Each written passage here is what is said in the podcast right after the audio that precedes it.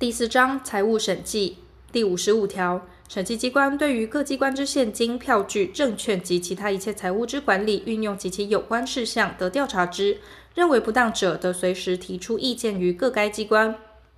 第五十六条，各机关对于所经管之不动产、物品或其他财产之增减、保管、移转、处理等事务，应按会计法及其他有关法令之规定，编制有关财务会计报告，一线送审计机关审核。审计机关并得派员查核。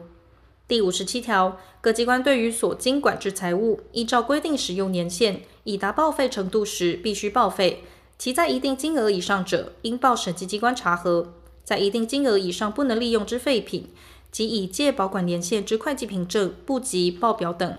依照法令规定可予销毁时，应征得审计机关同意后为之。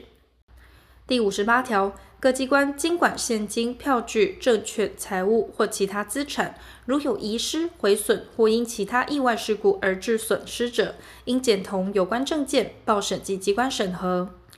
第五十九条，审计机关对于各机关采购之规划、设计、招标、履约、验收及其他相关作业，得随时稽查之。发现有不合法定程序，或与契约章则不符，或有不当者，应通知有关机关处理。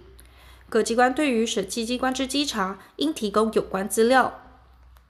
第六十条，各机关营缮工程及定制财物，其价格之议定，系根据特定条件。按所需实际成本加利润计算者，应于合约内定明。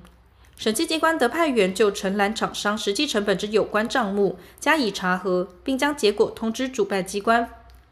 第六十一条，经管债券机关于债券抽签还本及销毁时，应通知审计机关。